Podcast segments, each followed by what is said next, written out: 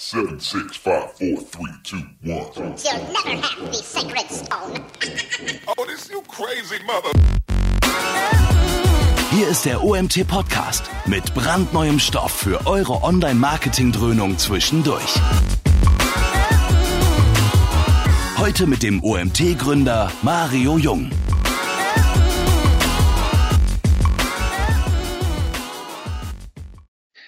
So, ja, wir haben 14 Uhr, der nächste Content Monday startet. Unser erster Speaker ist auch schon da, der Bastian Wiesemeyer, seht ihr oben im Bildschirm. Ähm, wir haben das Thema Kaufberater heute. Ihr habt es ja in der Beschreibung wahrscheinlich schon gelesen, inwieweit gerade in Online-Shops euch Kaufberater vielleicht helfen, noch eine bessere Conversion auf die Seite zu bringen, vielleicht auch bessere Nutzerdaten. Das wird sicherlich auch ein Thema werden. Wenn nicht, werde ich es am Ende fragen. Ähm, ich freue mich, dass trotz des guten Wetters und trotz der AXCD, die ja parallel läuft und es ist ja auch eine Content-Konferenz, doch so viele Leute dabei sind. Dementsprechend ähm, ja schon mal vielen Dank dafür. Ich freue mich für jeden Einzelnen, der die schöne Sonne oder uns der schönen Sonne ähm, vorzieht. Bastian, vielen Dank an dich, dass du eingesprungen bist. An, Andreas musste ja zur Konferenz. Dementsprechend ähm, haben wir den Bastian heute hier, dürfen wir heute den Bastian begrüßen. Bastian und ich kennen uns jetzt seit einem Jahr ungefähr, kann es sein? Ja, Seode. kommt ungefähr hin. Nicht Genau. ganz, ja. Und ähm, ja, Bastian ist bei ähm, der Diva E Text Provider, also sprich bei unserem OMT, OMT VIP Partner, den ihr jetzt schon öfters mitbekommen habt, ähm, der auch unsere ganze Content Monday Reihe hier unterstützt mit regelmäßigen Speakern und natürlich auch mit sonstiger ja, Hilfestellung, die man so rund um solche Events braucht.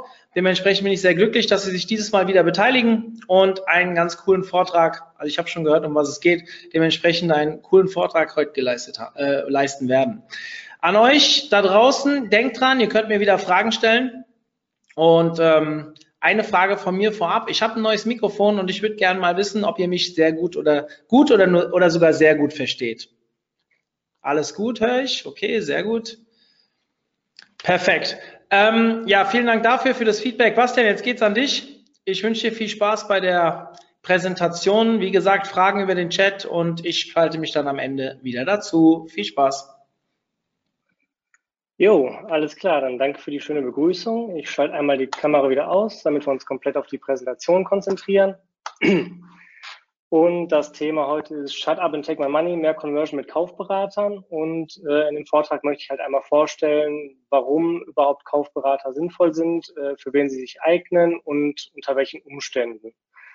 Und fange an mit einer kurzen Vorstellung von mir. Äh, Bastian Wiesemeyer, wie ihr schon gehört habt, der Name. Ich habe Geschichte und praktische Sozialwissenschaften studiert und äh, habe es dann doch noch gerade dran geschafft, äh, am Taxifahrer vorbei äh, irgendwo im Internet zu landen. Bin eigentlich über Redaktion äh, in den ganzen Bereich reingekommen, habe 2010 als Praktikant gestartet bei äh, einem sehr kleinen Verlag und habe da mich dann ein bisschen in Online-Marketing und SEO dann äh, reingelesen und bin so dann 2014 zu damals noch nur Textprovider gekommen, inzwischen ja Diva E Textprovider durch den Zusammenschluss mit anderen Agenturen. Und ich bin bei uns im Content Marketing Management tätig. Das beinhaltet so Sachen wie die Konzeption, wirklich dann sehr granular äh, Themenrecherchen für unsere Kunden oder auch Infografiken aufbereiten, äh, Konzepte, aber auch dann so der ganze Bereich Strategie, Audits, äh, Content Audit, gucken, äh, wo Crawl-Issues sind, äh, was Content-Assets sind, irgendwie so in die Richtung dann. Und äh, bin auch teilweise noch bei uns ein bisschen im Marketing tätig und bin gerade dabei, unsere Textprovider.de ein bisschen umzubauen.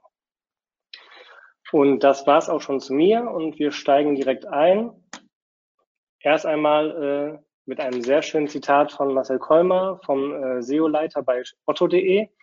Und zwar finde ich das sehr schön, äh, weil er eben darauf eingegangen ist, warum für ihn SEO eine sehr wichtige Disziplin im Shopping-Bereich ist, wo man eigentlich davon ausgeht, dass man eigentlich dann sehr viel Geld äh, für Werbung in die Hand nimmt, für SEA oder äh, Social-Media-Marketing.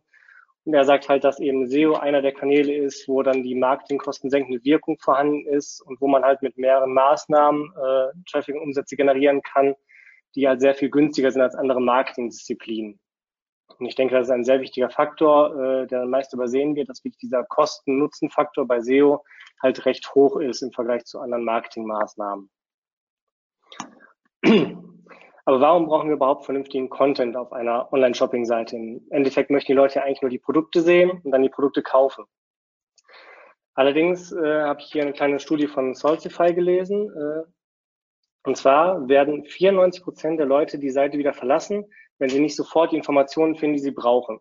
Das heißt, äh, auch auf einer Shop-Seite, wenn nicht sofort klar ersichtlich ist, da sind Informationen, die ich brauche, um einen Kauf zu tätigen, werden die Leute wieder abspringen und äh, in 66 Prozent der Fälle einfach dann einen anderen Shop aufsuchen, wo sie hoffentlich diese Informationen bekommen. Das heißt, wenn wir an dem Punkt schon äh, direkt nachdem die Leute mittendrin sind in der Google-Suchmaschine und dann auf unsere Seite gekommen sind, nicht die passenden Informationen liefern, dann kommt der Bounce, die Leute sind weg und werden vermutlich erstmal nicht wieder auf unsere Shopseite zurückkommen.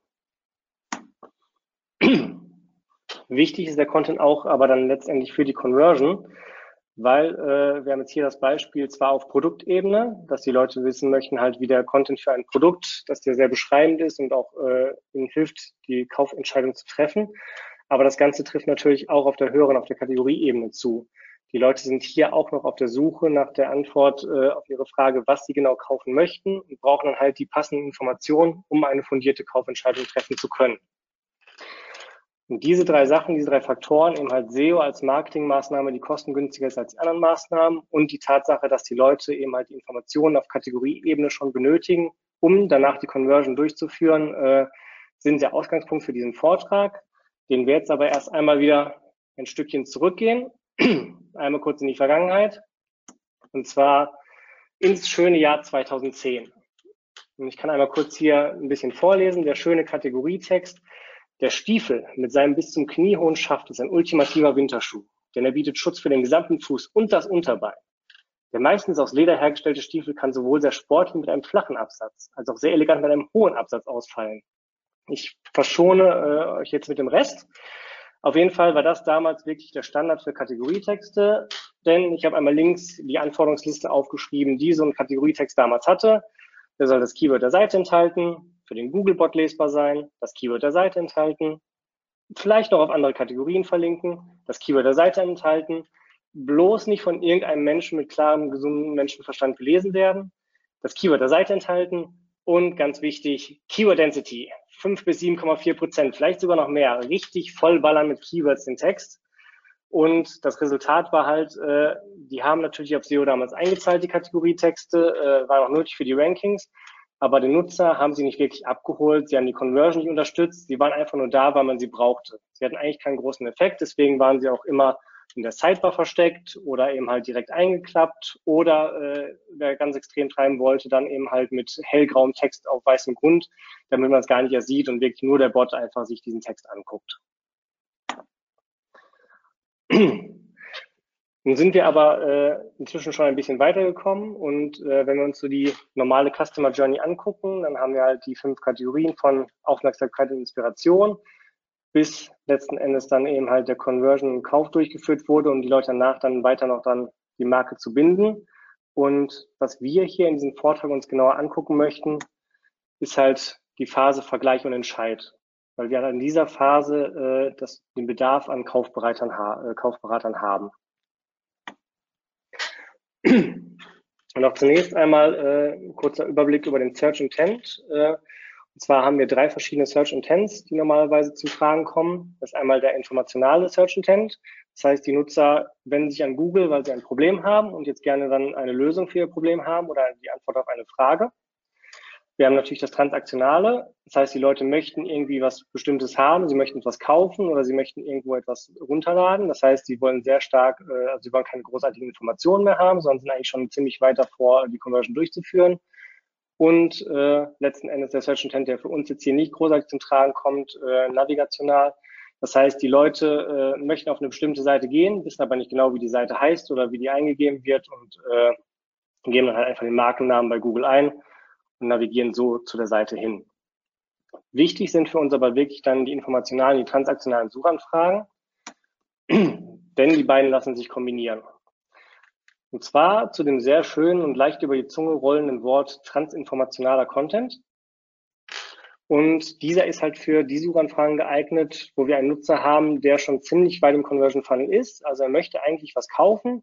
Er weiß halt nur nicht ganz genau, was er kaufen möchte. Er braucht halt noch, äh, um es ein bisschen makaber auszudrücken, er steht am Rande der Klippe und er braucht jetzt noch den letzten Stoß, um einmal runterzustürzen und dann die Entscheidung getroffen zu haben. Und dieses Bedürfnis, das lässt sich eben halt nicht mit klassischen Kategorietexten äh, abdecken, wie sehr gut, glaube ich, in dem Beispiel zu sehen war. Und äh, stattdessen müsste man gucken, äh, wonach suchen die Leute eigentlich, was brauchen die für Informationen. Und da stellt sich natürlich dann die Frage, mit welchen Keywords decken wir das Ganze ab. Ich habe ja eingangs gesagt, dass das eben halt über den Kanal SEO laufen wird. Und äh, nicht in jedem Fall lohnt es sich wirklich dann äh, bei bestimmten Keywords einen Kaufberater zu erstellen.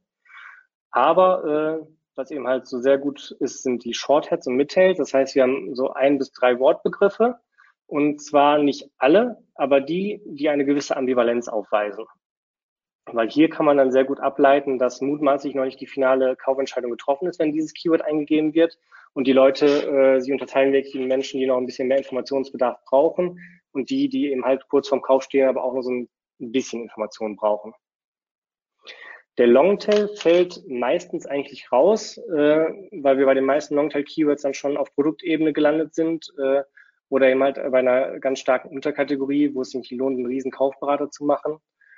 Und äh, was man auch eher weglassen könnte, sind die Brand Searches, weil man im Regelfall dann äh, eigentlich nicht so klar vergleichend im Kaufberater tätig werden kann. Das heißt, wenn jetzt jemand irgendwie nach äh, Nike-Rennschuhen sucht, könnte man natürlich das Ganze noch drehen, dass man sagt, dann die verschiedenen Modelle dann irgendwie aufzunehmen, konkurriert aber natürlich auch sehr stark mit den Brand-Websites. Das heißt, hier sollte man immer genau gucken, äh, lohnt es sich da was anzugreifen oder wenn die ersten fünf Ergebnisse so von der Brand schon belegt, komme ich da überhaupt noch mit rein?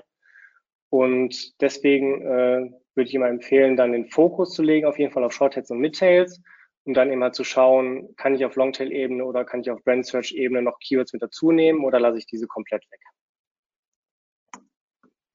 Ich habe ein kleines Beispiel mitgebracht und zwar die Suche nach der Küchenmaschine.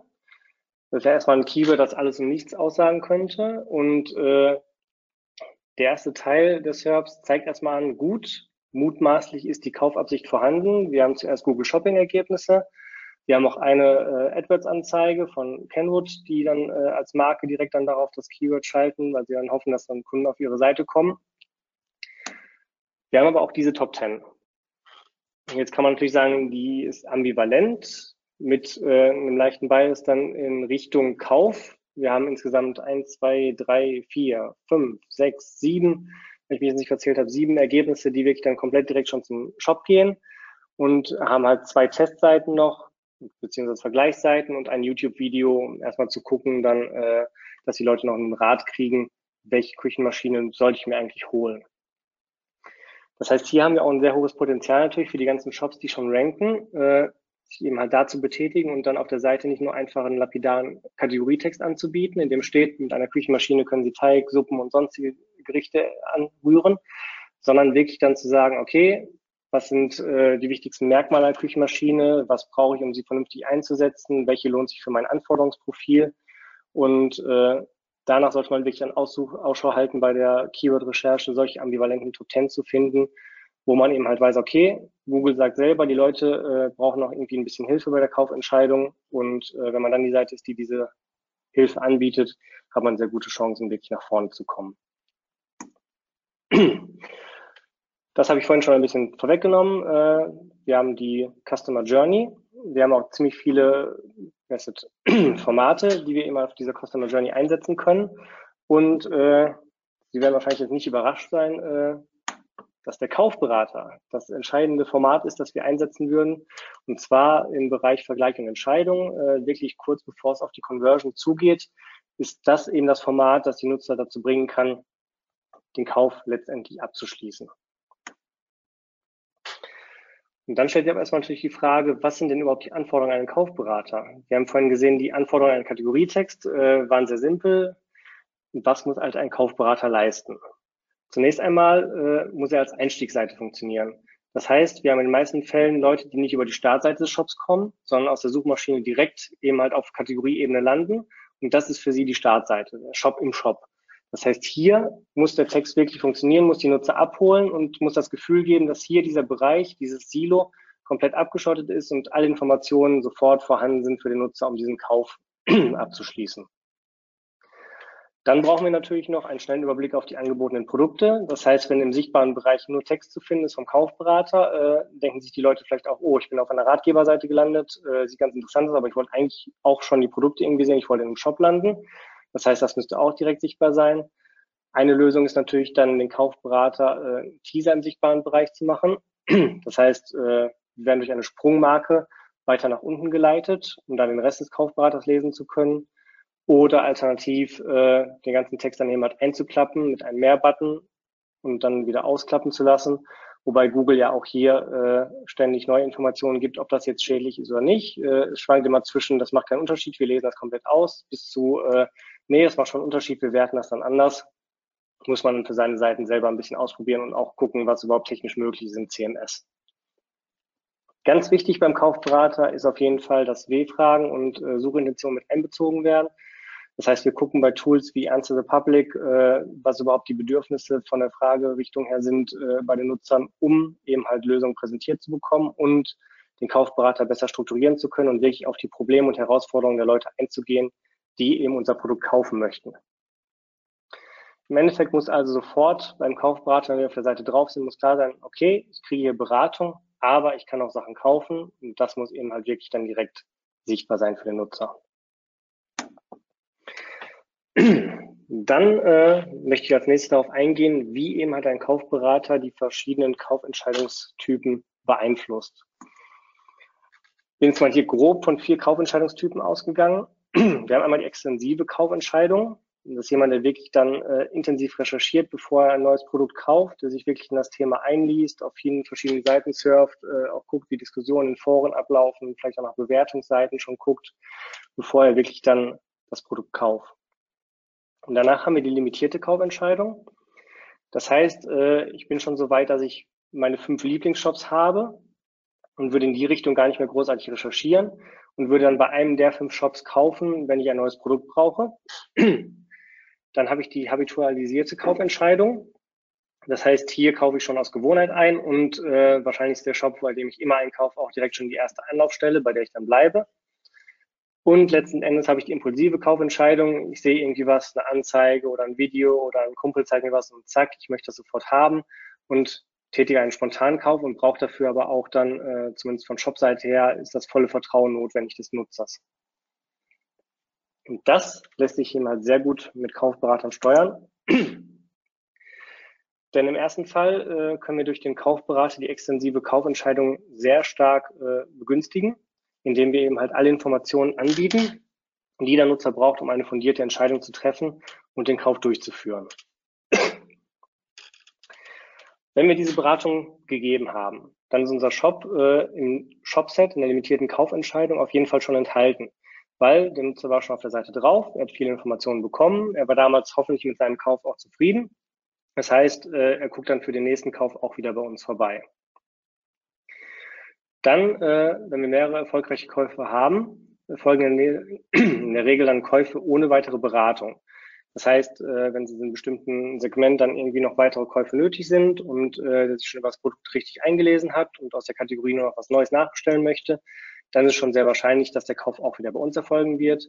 Und der Spontankauf ist dann auch sehr, sehr wahrscheinlich geworden, weil durch den Erstkontakt und die weiteren Kontakte entlang dieser Reise äh, so viel Vertrauen aufgebaut wurde durch den ersten Kaufberater, dass der Shop eben halt äh, schon ein kleines Set aus eins werden kann und dann direkt in die Auswahl kommt, ohne dass überhaupt andere Shops zur Rate gezogen werden. Ups.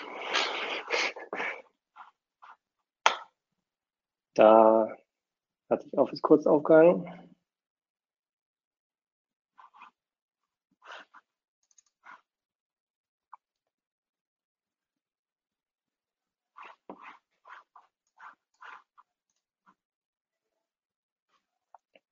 So, dann gehen wir nochmal im Schnelldurchlauf zur passenden Folie durch.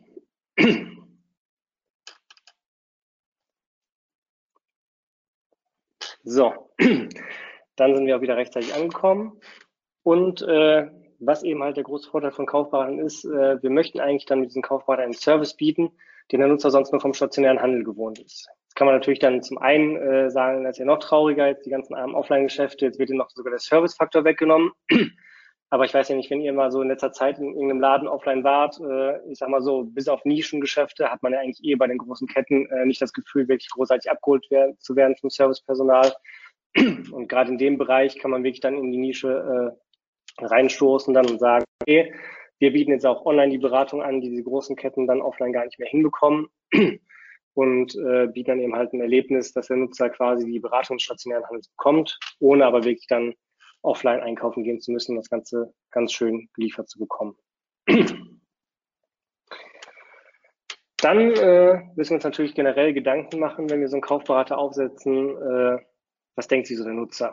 Sitzt er am Strand, möchte ein neues Produkt kaufen? Was sind so die Fragen, die er sich stellt, bevor eben halt die Bestellung ausgeführt wird? Und da muss man wirklich gucken, dann, äh, welche Typen gibt es? Gibt es verschiedene Arten dieses Produktes? Äh, gibt es verschiedene Einsatzzwecke? Kann ich das universal einsetzen? Brauche ich für meine Anforderungen irgendwie ein bestimmtes Produkt? Äh, gibt es irgendwelche Trends? Möchte ich die mitgehen? Äh, macht das irgendwie Sinn oder ist das in einem Jahr schon wieder out? Gerade bei technischen Geräten, lohnt es sich da überhaupt drauf zu setzen oder soll ich lieber ein Gerät kaufen, was schon eine Generation älter ist, aber halt alle Kinderkrankheiten beseitigt hat? Wie ist generell die Qualität? Äh, Gibt es verschiedene Anbieter? Muss ich irgendwas beachten? Lohnt es sich trotzdem für meine Anforderungen ein bisschen weniger Geld auszugeben? Wie ist generell eigentlich mein Budget aufgestellt?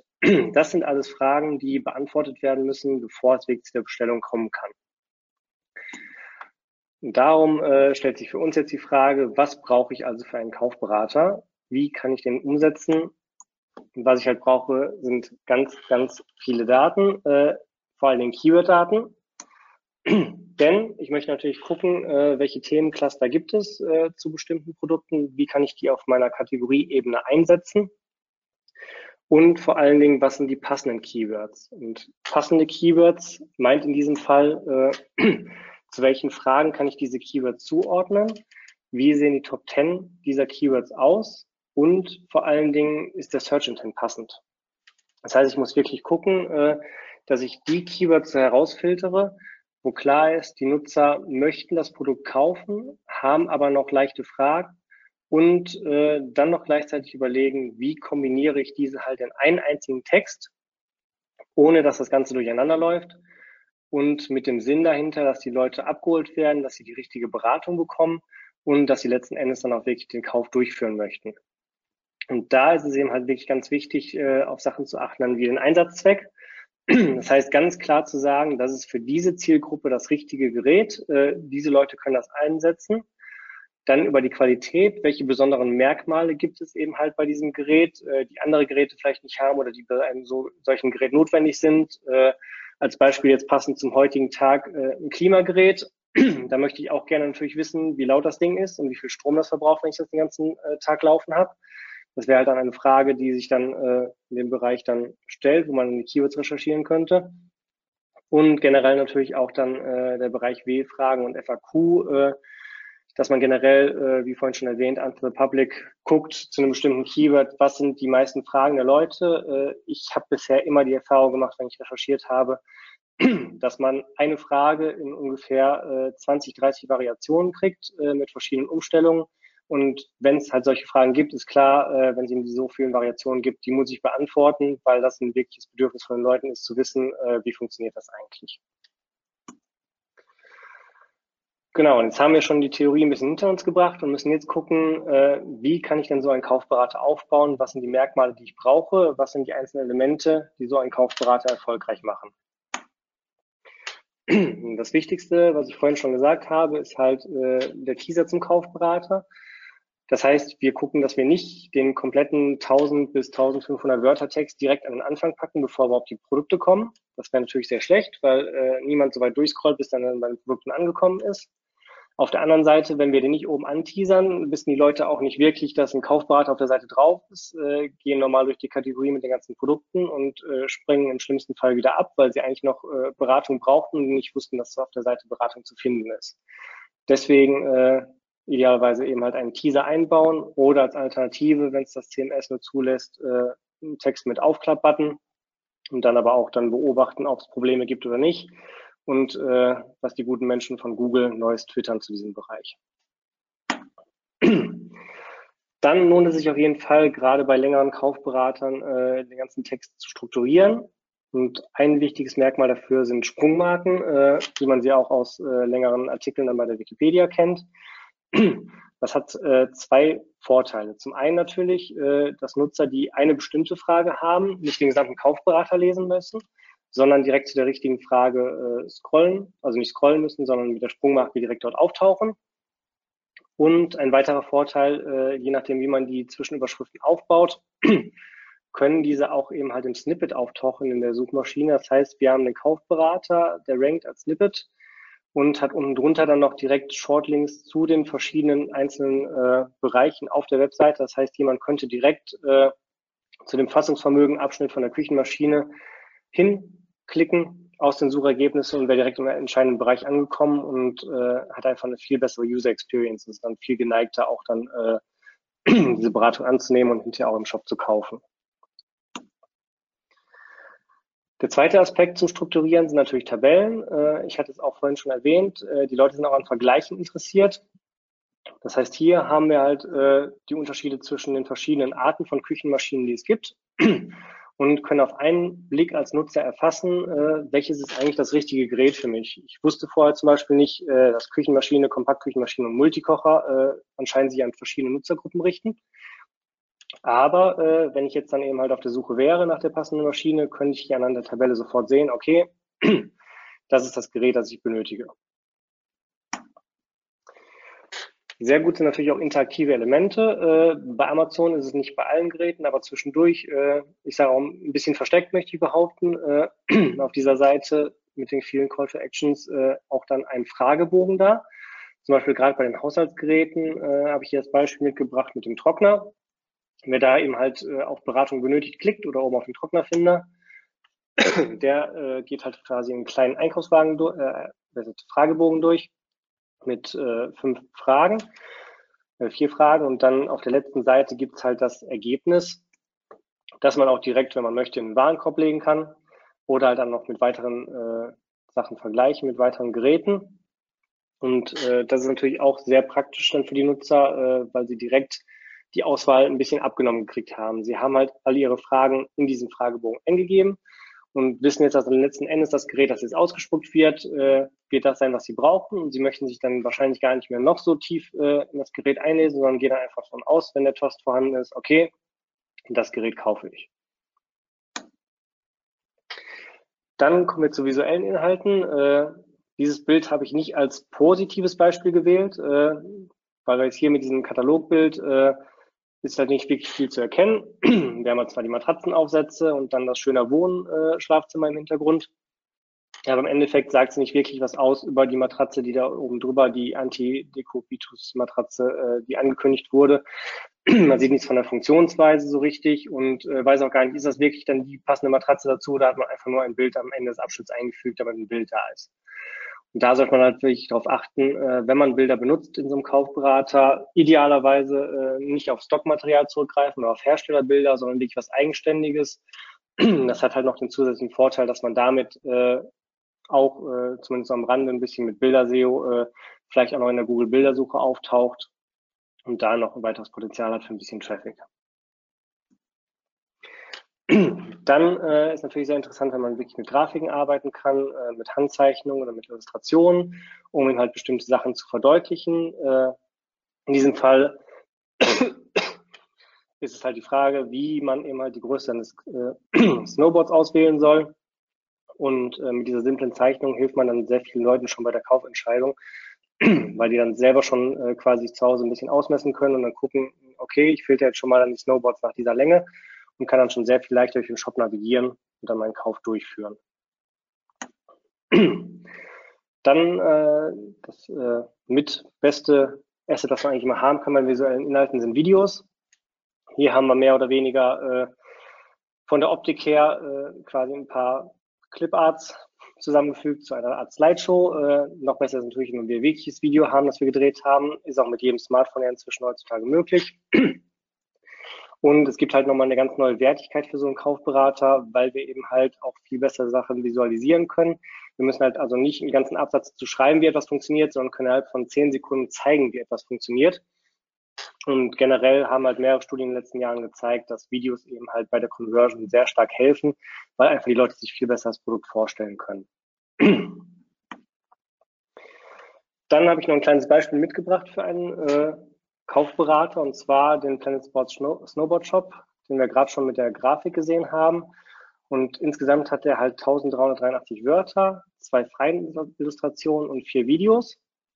Ich habe jetzt auch einmal, ist leider jetzt etwas ruckelig, aber einmal um so eine Dimension zu zeigen, wie lang dieser Kaufberater ist, bin ich einmal halt irgendwie mit einem Screencast über die Seite drüber gegangen.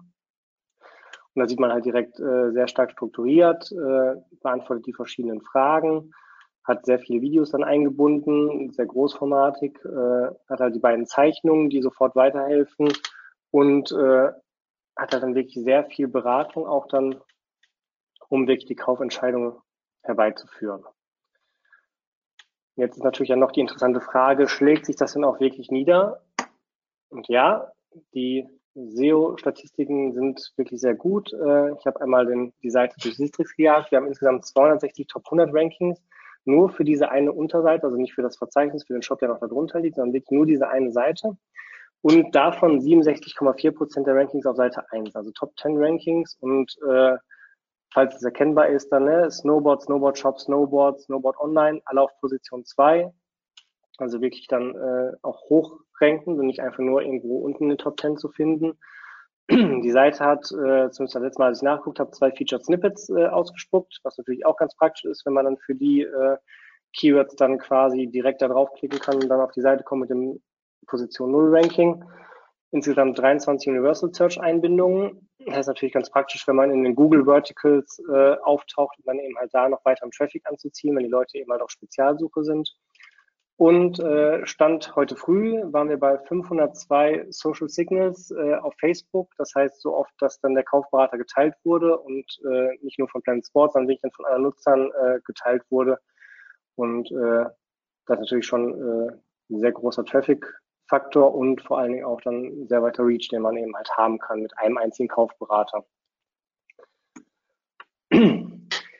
Und dazu lässt sich dann eben halt sagen, dass wirklich dann äh, so ein Kaufberater relevanter Content äh, ist, der wirklich über SEO komplett neue Nutzer bringt, die dann aber auch dann, äh, auch wenn sie das erste Mal auf der Seite auftauchen, durch diese Beratung sehr viel wahrscheinlicher konvertieren, weil sie eben halt, äh, wie vorhin gesagt, sie stehen an der Klippe und sie brauchen halt den letzten Stoß, um eben halt den letzten Schritt zu gehen und dann den Kauf durchzuführen.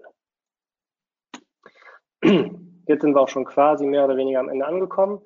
Ich habe noch einmal kurz die drei Key Learnings zusammengefasst aus dem Vortrag. Und zwar sind Kaufberater kritischer Content in der Customer Journey am Schnittpunkt zur Conversion. Das hatte ich ja vorhin gezeigt. Wir sind dann gerade quasi bei Vergleich und Entscheidung angekommen und sind jetzt gerade an dem letzten Schritt, bevor die Leute wirklich dann kaufen. Das heißt, der Kaufberater muss wirklich diese Entscheidung aktiv fördern zu kaufen, dass man wirklich dann äh, den Vergleich sieht, genau sagt, für wen ist das Gerät geeignet, was ist das Anforderungsprofil für wen lohnt es sich?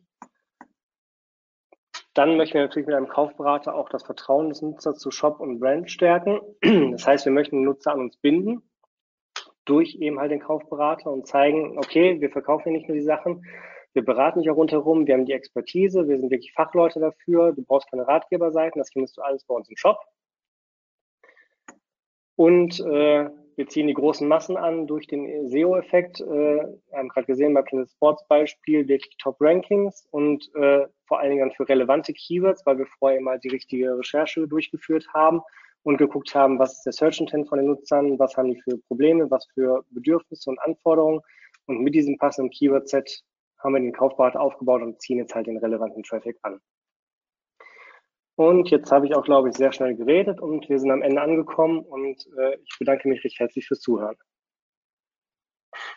Ja, danke an dich, Bastian. Ähm, ein spannender Vortrag, der so ein bisschen anlehnt an das, was wir vor ein paar Wochen hatten. Ich glaube, es war der letzte Content Monday, als die beiden Damen von Otto gesprochen haben. Otto ist ja, glaube ich, ein sehr gutes Beispiel für den Kaufberater, den Einsatz des Kaufberaters.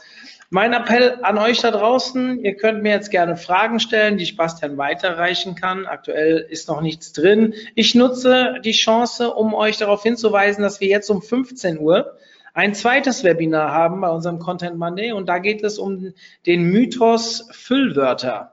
Also für die, die gar nicht gemerkt haben, dass es heute ein, äh, äh, dass es mehrere Webinare heute gibt, sondern sich nur für Bastian aufgrund des Themas ange, angemeldet haben. Ähm, oder wegen Bastian kann ja auch sein. Kann ja vielleicht gar nichts mit dem Thema zu tun, Bastian. Vielleicht lag es ja an dir. Ähm, worauf ich hinaus will, ist dieses Thema Füllwörter glaube ich, ein sehr spannendes Thema, ein Thema, was wir hier intern sehr diskutieren. Ich bin jemand, der viel zu viel mit Füllwörtern arbeitet und Texte immer so verlängert und verlängert und verlängert. Und ich werde dafür immer hier intern hart kritisiert von meinen Textern, die das natürlich viel besser können wie ich. Und ähm, vielleicht mein Appell an euch, hört euch das mal an. Die äh, Ann-Christine ist äh, ja, sehr fit, was das Thema angeht. War ja letztes Jahr auch bei uns bei der Konferenz als Speakerin dabei und hat wirklich einen klasse Vortrag gehalten. Also wer Lust hat, der schaltet sich dazu ein. Ich habe jetzt im Chat, glaube ich, oder vorhin im Chat habe ich die URL gepostet. Ja, da findet ihr die URL, wie ihr euch anmelden könnt. Ähm, Bastian, was mich mal so ein bisschen interessieren würde, habt ihr einen Vergleich also gehen wir mal davon aus, ein Shop hat vorher auch schon Kategorietexte gehabt, so wie du sie am Anfang vorgelesen hast, eher ja, schlechter als recht, äh, einfach nur auf Keywörter optimiert, so einen typischen SEO-Text. Und was mich interessieren würde, ist, ich meine, du hast jetzt was über Social Likes erzählt und, und so weiter, aber ich als SEO, wir gucken ja besonders zum Beispiel auf Verweildauern. Und mhm. wie, inwieweit, also daran kann ich ja schon sehr gut erkennen, wenn die Verweildauer auch größer wird, obwohl jetzt vielleicht der Text nicht länger wird, nur fachlich besser, ähm, gab es vielleicht da Reaktionen, dass die Verwalter sich auch wirklich, dass man auch wirklich beweisen konnte, dass diese Kaufberater dann auch besser gelesen wurden? Oder habt ihr das mit Heatmaps vielleicht ähm, aus, äh, ausgetestet? Gibt es da irgendwelche Erfahrungen, die vielleicht habe ich es auch eben nicht mitbekommen, aber was, was, was ihr so festgestellt habt?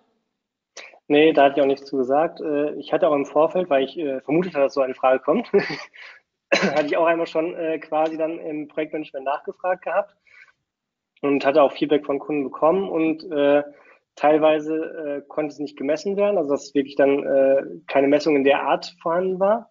Und mhm. äh, andere haben aber gesagt, dass eben halt die Verweildauer höher war, aber sie halt keine Möglichkeit hatten zu sehen, ob das jetzt dann äh, scrollbedingt war. Das heißt, sie konnten also nicht genau feststellen, wurde jetzt der Kaufberater komplett gelesen irgendwie, sondern einfach ja. nur, okay, die Leute bleiben länger auf der Seite drauf. Ja. Aber das ist leider alles, was ich da an Daten habe. Also ja. bin ich auch nicht so ganz, dass sie dann so aus der Schale rauskommen und das, was sie haben, dann äh, war jetzt halt leider nicht so viel. Ja, also ich finde es ganz Aber spannend. Immer noch, deswegen gehe ich davon aus, dass es funktioniert. Ja, also das ist ja auch das, was die äh, zwei, die Anne und die Lisa von ähm, Otto gesagt haben. Die haben auch einen klaren Impact gemerkt. Ich habe mir das in der Zwischenzeit jetzt einen Monat her tatsächlich mich da ein bisschen weiter reingedacht und ähm, auch mal so ein bisschen im, ja, im Netzwerk gefragt, wer da vielleicht schon Tests hat und so weiter. Und ich bin tatsächlich auf zwei Leute gestoßen, die das ja im rudimentären Bereich getrackt haben und beide haben unisono gesagt, dass die Verweildauer dadurch wirklich länger wurde. Es aber entscheidend war, ob sie oben den Kaufberater, Berater, so wie du es gesagt hast, angeteasert haben oder nicht. Also wenn er nicht angeteasert war und halt nur unten drunter stand, egal ob der Text besser geworden ist ähm, oder nicht, da hat man kaum eine Reaktion gemerkt.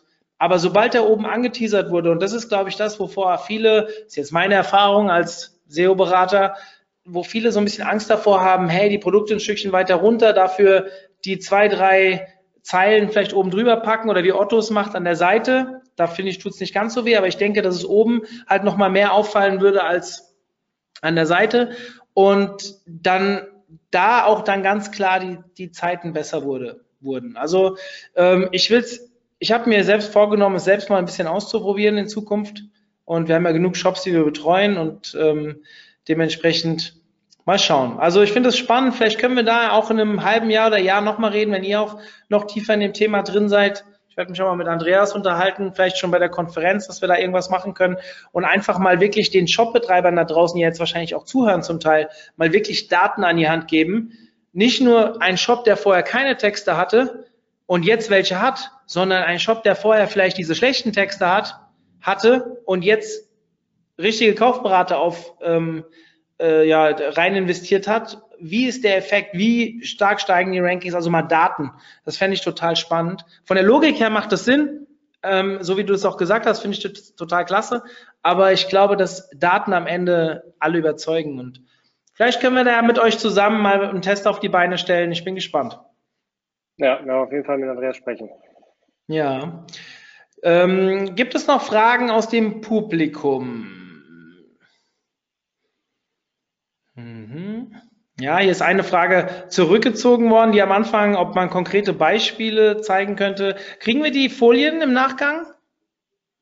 Äh, muss ich nochmal abklären, wie wir die am besten bereitstellen, aber das lässt sich auf jeden Fall einrichten.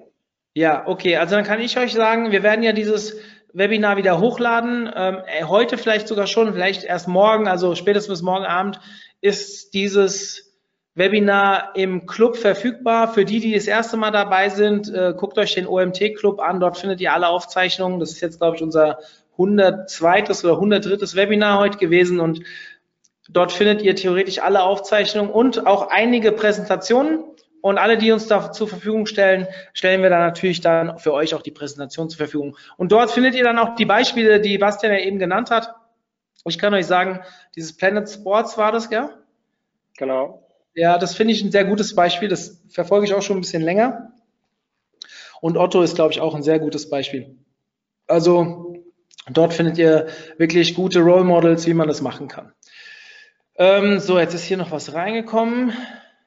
Okay, Lob brauche ich jetzt nicht vorzulesen. Bastian, mir hat sehr gut gefallen. Ich würde es jetzt an der Stelle dann abbrechen, wenn keine Fragen reinkommen. Bastian, du bist auf Facebook? Genau. Ja, also wenn ihr noch Fragen habt, schickt sie an mich oder hier unten seht ihr die E-Mail-Adresse von Bastian.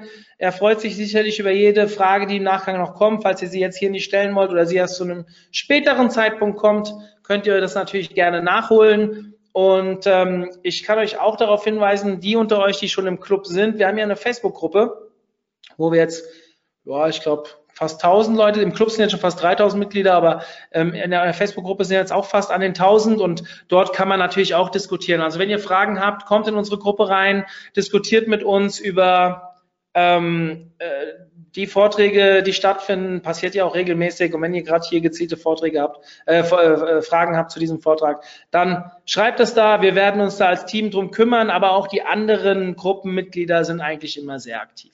Bastian, vielen Dank an dich dass du da auch so spontan eingesprungen bist, ähm, als Andreas abgerufen wurde. Und euch da draußen. Ich hoffe, wir sehen uns jetzt gleich bei Ann-Christine noch in dem Vortrag. Und wenn ihr das nicht mehr schafft und lieber das Wetter genießen wollt, wünsche ich euch einen schönen Resttag. Genießt das Wetter draußen und ich hoffe, dass wir ja, uns dann. Ach so, ich muss noch was sagen. Wir haben jetzt nicht nur gleich das Webinar. Morgen ist der Felix Beilharz bei uns zu Gast und wir haben am Freitag Ganz wichtig, das sollten alle die, die durch die DSGVO-Hölle gegangen sind, sich merken, wir machen am Freitag einen dreistündigen, eine dreistündige Q&A-Session mit einem Anwalt, dem Anwalt, den ihr eigentlich bei uns schon kennt, der Carsten Schröder, der immer bei uns in der Konferenz und äh, da ist und auch schon einen Vortrag hier als Webinar gehalten hat. Der wird sich zur Verfügung stellen. Ihr könnt mir per E-Mail info at omt.de eure Fragen zur DSGVO, die noch offen sind, schicken und ich werde sie alle dem Carsten weiterleiten, dass sie auch wirklich umfangreich an dem Tag beantwortet werden. So. Ihr seht, die Woche knallt. Danach bin ich eineinhalb Wochen im Urlaub. Dementsprechend läuft auch nichts in der Zeit und Ende Juni geht es dann weiter. Super. Bastian, dir einen schönen Tag. Wir sehen uns gleich im anderen Webinar. Bis dann. Ciao. Ciao.